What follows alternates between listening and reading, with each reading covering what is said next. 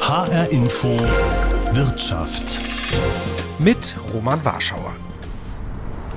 Ein regnerischer Dezembertag in einem Neu-Isenburger Gewerbegebiet.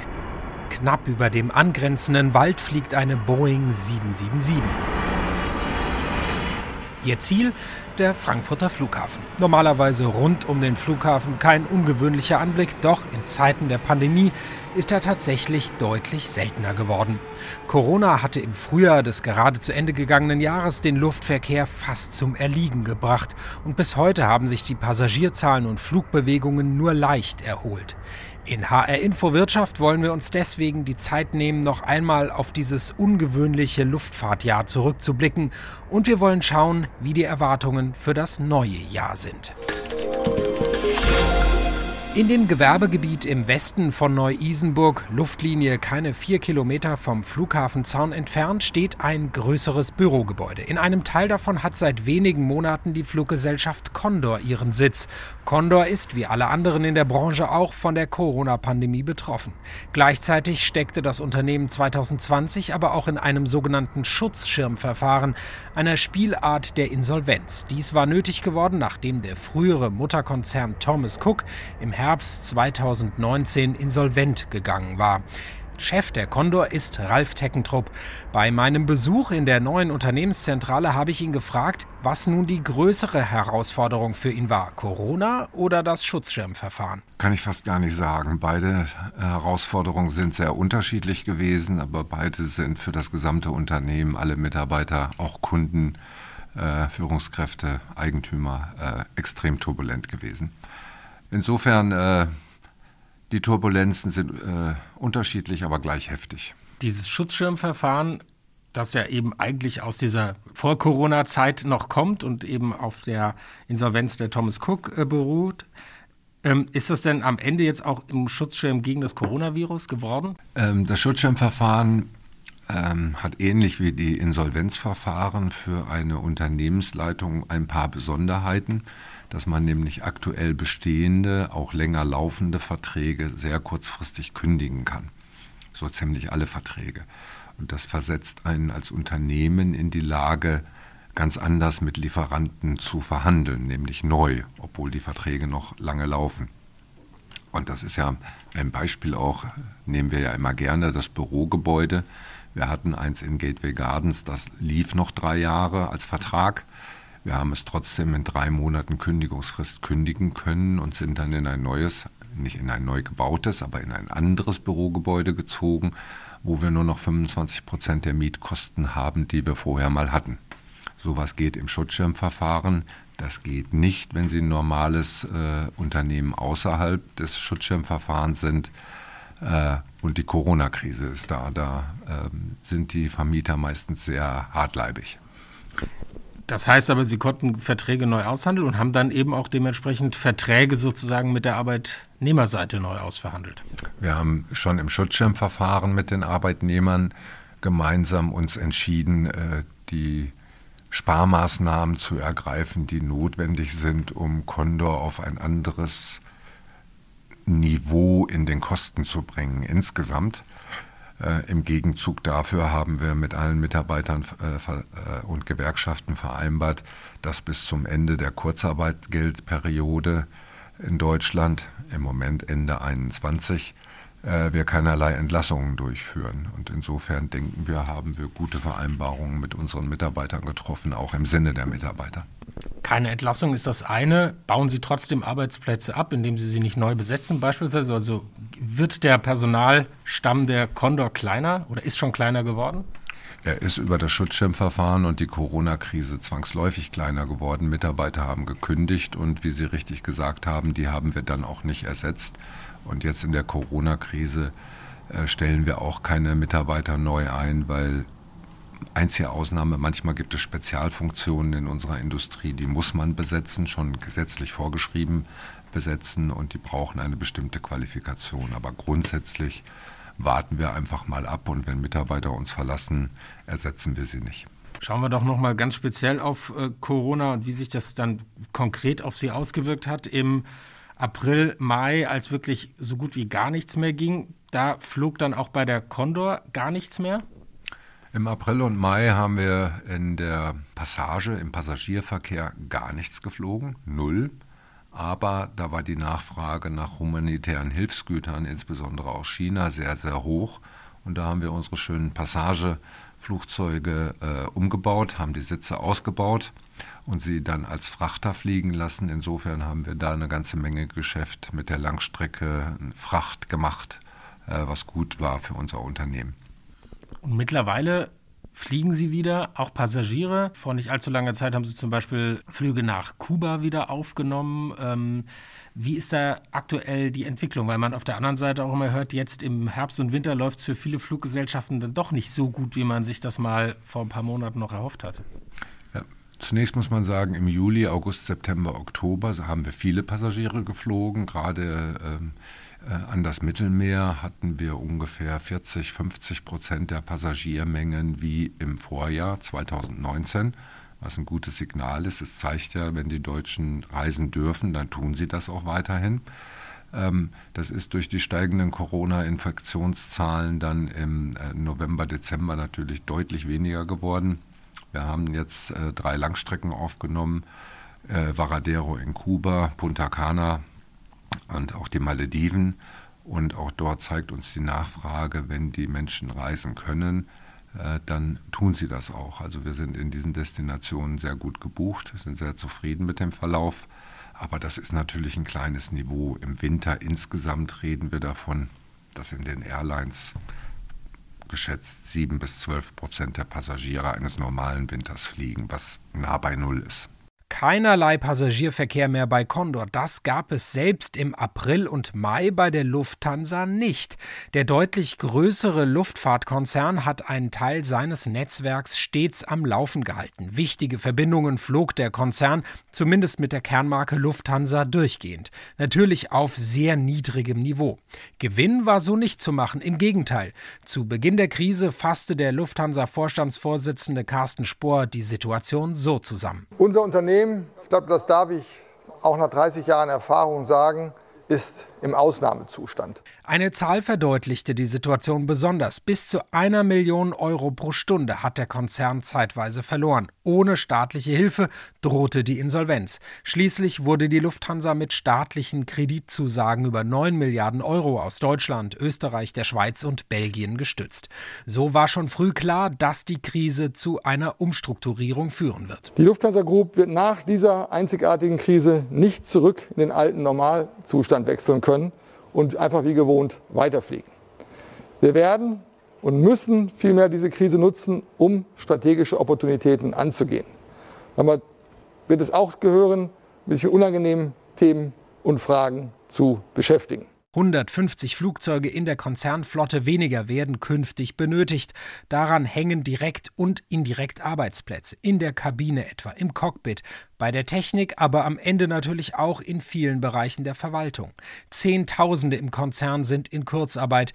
Im September beschreibt Flugbegleiterin Luisa Kollenberg, wie sich ihr Alltag verändert hat. Wow, das hat sich komplett verändert tatsächlich, weil ich bin, äh, war, den März bin ich fast noch normal geflogen, da war ich noch dreimal unterwegs, ähm, bin dann Ende März gelandet aus Costa Rica, da haben wir Urlauber nach Hause gebracht, eine komplett volle Maschine äh, mit lauter Menschen, die noch nach Hause wollten, bevor es nicht mehr ging, so bevor keine Flüge mehr gingen. Und wir sind gelandet und ähm, ausgestiegen und der Flughafen war einfach leer und still. Das ist ein wahnsinnig ungewohntes Gefühl, ein wahnsinnig ungewohntes Bild gewesen. Und seitdem war ich eigentlich, also Ende März gelandet und seitdem war ich eigentlich fast nur noch zu Hause. Eine Situation, die Luisa Kollenberg natürlich auch Sorgen bereitet. Wenn irgendwie rechts und links die, die, ähm, die Airlines zusammenfallen und Leute ihre Jobs verlieren, da fragt man sich schon, wann geht es denn an meinen Job? Wann geht es denn mir an den Kragen? Und so allein der Gedanke, dass diese letzten Flüge die letzten Flüge waren, ohne dass ich es ohne dass ich es vielleicht wusste, der hat mich schon lange beschäftigt. Im Laufe des Jahres einigt sich die Lufthansa nach und nach mit den drei großen Gewerkschaften im Unternehmen auf Krisentarifverträge. Zunächst mit der Flugbegleiterorganisation UFO, später mit Verdi und erst kurz vor Weihnachten mit den Piloten und der Gewerkschaft Cockpit. Im Gegenzug zu hohen Einsparungen durch die Mitarbeiter verzichtet die Lufthansa auf betriebsbedingte Kündigungen in Deutschland. Dennoch fallen weltweit im Jahr 2020 fast 30.000 Arbeitsplätze weg und auch im neuen Jahr werden noch einmal 10.000 Jobs gestrichen. Unter anderem indem Zeitverträge nicht verlängert und frei werdende Stellen nicht neu besetzt werden. Kaum Passagiere wegen weltweiter Reiserestriktionen oder strengen Quarantänebestimmungen, das sorgt 2020 nicht nur für leere Maschinen oder massenhaft gestrichene Flüge, das macht sich natürlich auch am Flughafen bemerkbar. Bereits zum zweiten Mal ist die Nordwestlandebahn geschlossen, nicht benötigte Flugzeuge parken dort und auch das Terminal 2 ist seit Monaten dicht. Auch der Flughafenbetreiber Fraport, der vor Corona noch händeringend Mitarbeiter gesucht hat, muss nun Arbeitsplätze abbauen, setzt unter anderem auf ein Abfindungsprogramm. Stefan Schulte, Vorstandsvorsitzender des Flughafenbetreibers Fraport, sagt dazu im Herbst: Es geht darum, dass wir eine sehr, sehr schwierige Verkehrsentwicklung haben, durch Corona bedingt. Wir liegen aktuell eher bei minus 80, minus 85 Prozent. Und es wird auch viele Jahre dauern, äh, dass wir wieder das Vorjahresniveau 2019 erreichen. Und vor dem Hintergrund müssen wir einfach die Aufwendung in Summe deutlich anpassen, also reduzieren. Und haben hier ja mitgeteilt, dass wir ähm, um drei bis 4.000 Mitarbeiter leider äh, die Belegschaft verkleinern müssen, ähm, um zu überleben. Darum geht es am Ende. Äh, wir sind hier sehr gut unterwegs. Äh, wir haben über 2000 ähm, Fälle, wenn ich so sagen darf, Mitarbeiterinnen und Mitarbeiter, die die Angebote annehmen und äh, die wir bereits in diesem Jahr geregelt haben ähm, ähm, und die dann eben jetzt in den nächsten sechs Monaten leider nicht mehr zur Belegschaft dazugehören werden. Und wir haben weitere 1000 äh, Mitarbeiter, die, äh, bei denen die Verträge ausgelaufen sind oder wo wir die äh, Fluktuation genutzt haben. Das heißt, über 3000 Mitarbeiter werden in den nächsten Monaten das Unternehmen leider verlassen. Ein Abfindungsprogramm, für das sich etwa 1600 Fraport-Beschäftigte interessierten, unter anderem auch ein Mitarbeiter aus dem Bereich BVD, der Flugzeugabfertigung, der anonym bleiben will, nennen wir ihn also Frank. Für ihn kam das Angebot zur richtigen Zeit, sagt er. Ich sehe bei Fraport auch jetzt nicht mehr unbedingt die Zukunft für mich weil äh, ich denke mal, es wird äh, nicht besser werden. Die Arbeitsverdichtung wird noch höher werden. Und äh, ich bin jetzt in einem Alter, wo ich das äh, auch körperlich vielleicht dann nicht mehr bis zur Rente ausüben kann, diesen Job. Doch obwohl alle damit rechnen, dass Frank die Abfindung bekommen wird, am Ende ist er einer von mehreren hundert, die leer ausgehen. Denn das Unternehmen schaut noch einmal genau hin, aus welchen Bereichen kommen die Freiwilligen. Fraport-Chef Stefan Schulte. Also der Hauptfokus äh, liegt natürlich in dem administrativen Bereich, aber insbesondere dort, ähm, wo wir auch dauerhaft eine Position nicht mehr nachbesetzen können. Und trotzdem haben wir auch über 50 Prozent der Anträge bei den Bodenverkehrsdiensten annehmen können, aber natürlich auch dort mit dem Fokus von Stellen, die so nicht mehr nachbesetzt werden müssen über viele Jahre hinweg. Der BVD-Mitarbeiter, den wir Frank nennen, hat sich allerdings schon einen anderen Job gesucht und geht auch ohne Abfindung. Also ich bin äh, persönlich sehr enttäuscht und äh, habe mich dann entschlossen, äh, andere Wege zu gehen. Es ist schade, wie es gelaufen ist, aber weil man uns immer gesagt hat, wir sollen gehen und jetzt dürfen wir nicht gehen.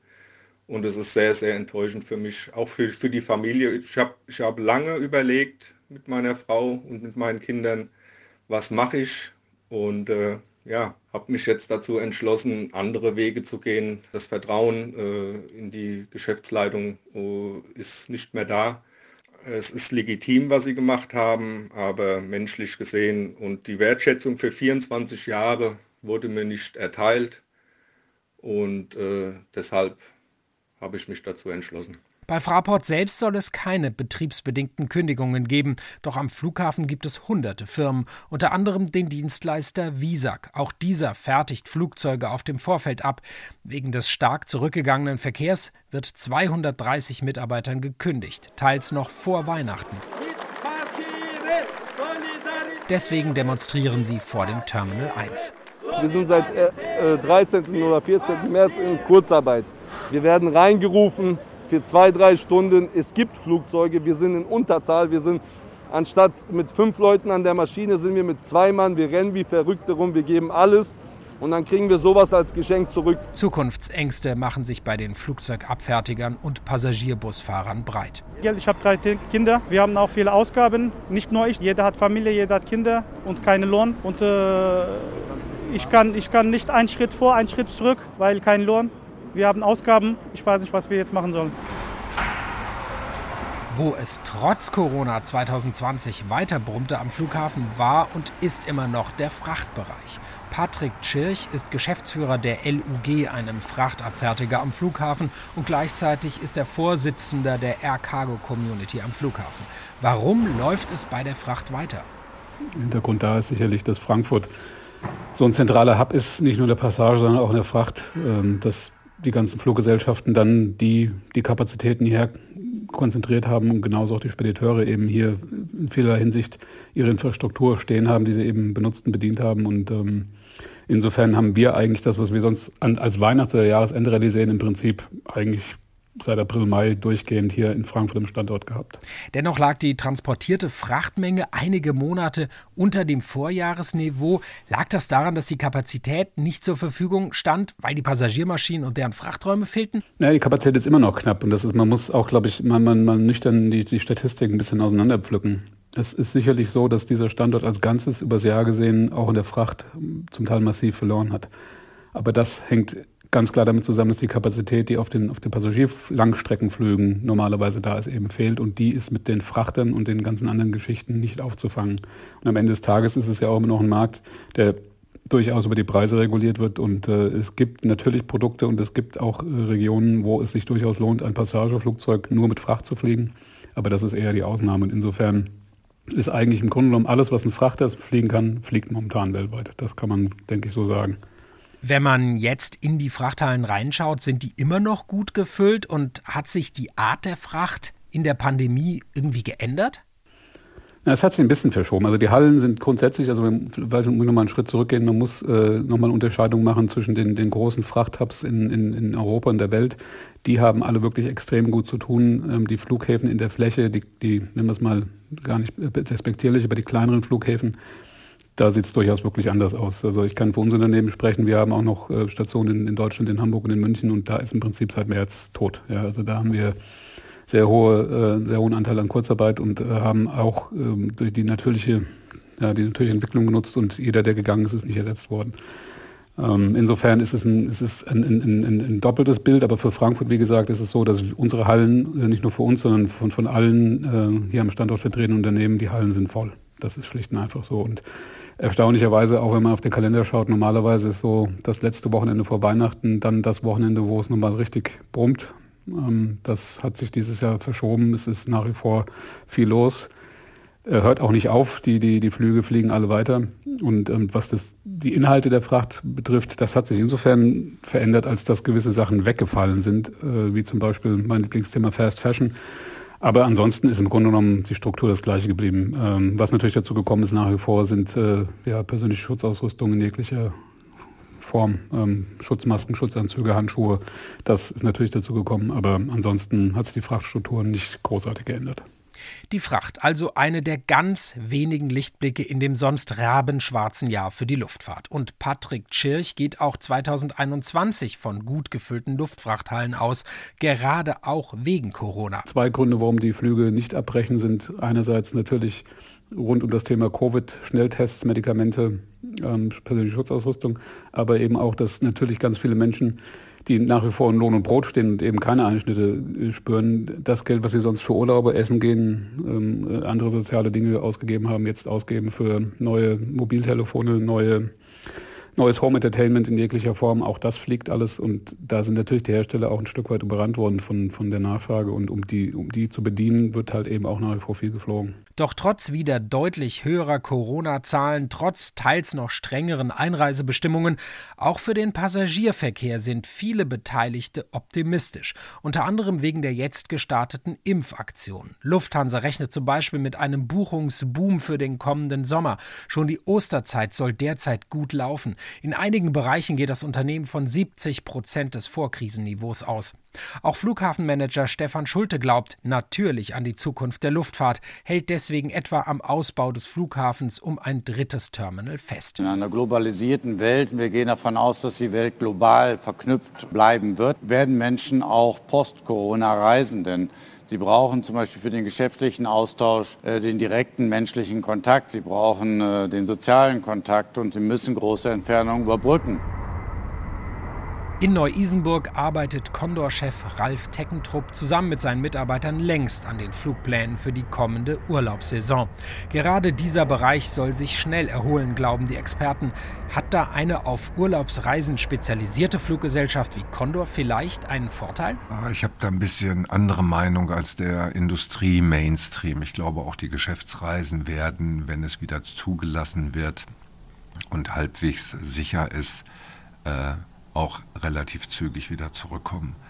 Ähm, es ist ja nicht nur bei den Urlaubsreisen, es ist auch bei den Geschäftsreisen so, die erfüllen ja alle einen Zweck. Der Urlauber will Urlaub machen und der Geschäftsreisende will Geschäfte machen. Und man merkt ja als Manager selber, ich bin ja auch jemand, der normalerweise viel reist und äh, man kann eine ganze Menge mit Telefon und Videokonferenzen überbrücken und kompensieren, insbesondere wenn man seine Gesprächspartner gut kennt. Aber Geschäfte neu anzubahnen, ohne persönliche Beziehungen aufzubauen, ist ein sehr, sehr schwieriges äh, Geschäft. Und insofern, ich bin ziemlich zuversichtlich, dass wir im Privatreisesegment, im Urlaubssegment im kommenden Sommer über 70, 75 Prozent der Passagiermengen des Sommers 2019 kommen. Gerade im Bereich, den wir Kurz- und Mittelstrecke nennen, also Mallorca, Kanaren, Ägypten, Türkei, solche Zielorte, schlicht und ergreifend, weil wir hatten ja schon im Sommer 20 äh, 45, 50 Prozent auf diesen Strecken. Und wenn jetzt noch das Impfen dazukommt und zusätzlich in die Prozesse an den Flughäfen vielleicht auch die Schnelltests besser eingebaut werden, dann kann ich mir sehr gut vorstellen, dass das gut funktionieren wird.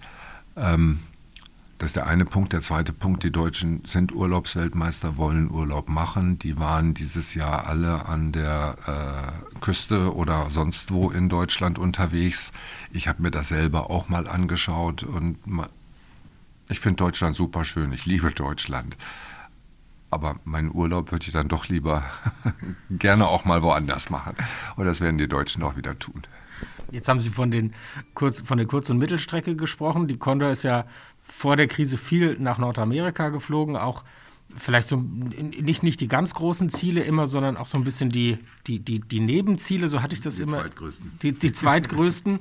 Wie ist da Ihr Ausblick? Ich glaube auch, dass wir zurückkommen. Es ist sicherlich nicht in der Größenordnung, wie es mal war im Sommer 21, weil dazu müsste erst überhaupt mal auf dem Nordatlantik und USA, Kanada der Verkehr auch in die großen Metropolen sich wieder äh, äh erholen, stabilisieren. Ähm, aber ab Sommer 22 sehe ich eigentlich ähm, wenig Gründe, warum das nicht wieder äh, in einem ähnlichen Ausmaß funktionieren sollte. Und wir können als Unternehmen ja flexibel reagieren. Wir müssen ja nicht nach äh, Seattle oder nach Las Vegas fliegen. Wir können auch in andere Städte fliegen. Wir haben das nur in der Vergangenheit ganz bewusst anders gemacht, weil auf den großen Verkehrsströmen Europa, New York, Los Angeles, San Francisco, Washington. Da treiben sich auch die ganz großen Airlines mit ganz großen Flugzeugen rum. Ähm, da ist es manchmal besser, eine Nischenstrategie zu verfolgen, wo man nur zwei oder dreimal die Woche fliegt, äh, die Leute aber gerne nonstop ohne viel Umsteigerei hinkommen wollen. Und äh, äh, das war in der Vergangenheit erfolgreich. Ich denke, das werden wir auch in der Zukunft wieder erfolgreich machen können. Sie haben gesagt, Sie seien jetzt ein kerngesundes Unternehmen. Das heißt, äh, welche Vorteile oder wie sehen Sie Ihre Startposition, wenn es dann wieder deutlicher losgeht? Ich glaube, die Condor ist für einen fairen Wettbewerb äh, in den kommenden Jahren bestens gerüstet, weil wir haben die 14 Monate zwei schlimme Krisen gemeistert. Also wir sind Übles gewöhnt als Unternehmen und auch jeder Mitarbeiter von uns. Äh, wir haben uns mit den Mitarbeitern zusammen extrem angestrengt, um eine deutlich gute Ausgangsbasis zu haben, dass, so, dass unsere sogenannten Stückkosten, also was kostet es, dass wir produzieren, äh, noch weiter zu verbessern. Und damit sind wir auf einem Niveau gelandet, mit dem wir sehr zufrieden sind als Unternehmen und glauben, dass wir auch sehr, sehr gute Wettbewerbsaussichten für die Zukunft haben. Und äh, das werden wir ab Sommer 21 beweisen. Nach dem extrem schwierigen Jahr 2020 kann es nur besser werden. Das scheint das Motto der Luftfahrt für dieses Jahr zu sein. Wir werden das bei HR Info natürlich beobachten. Und das war die Sendung HR Info Wirtschaft. Die gibt es auch als Podcast jederzeit unter anderem in der ARD Audiothek.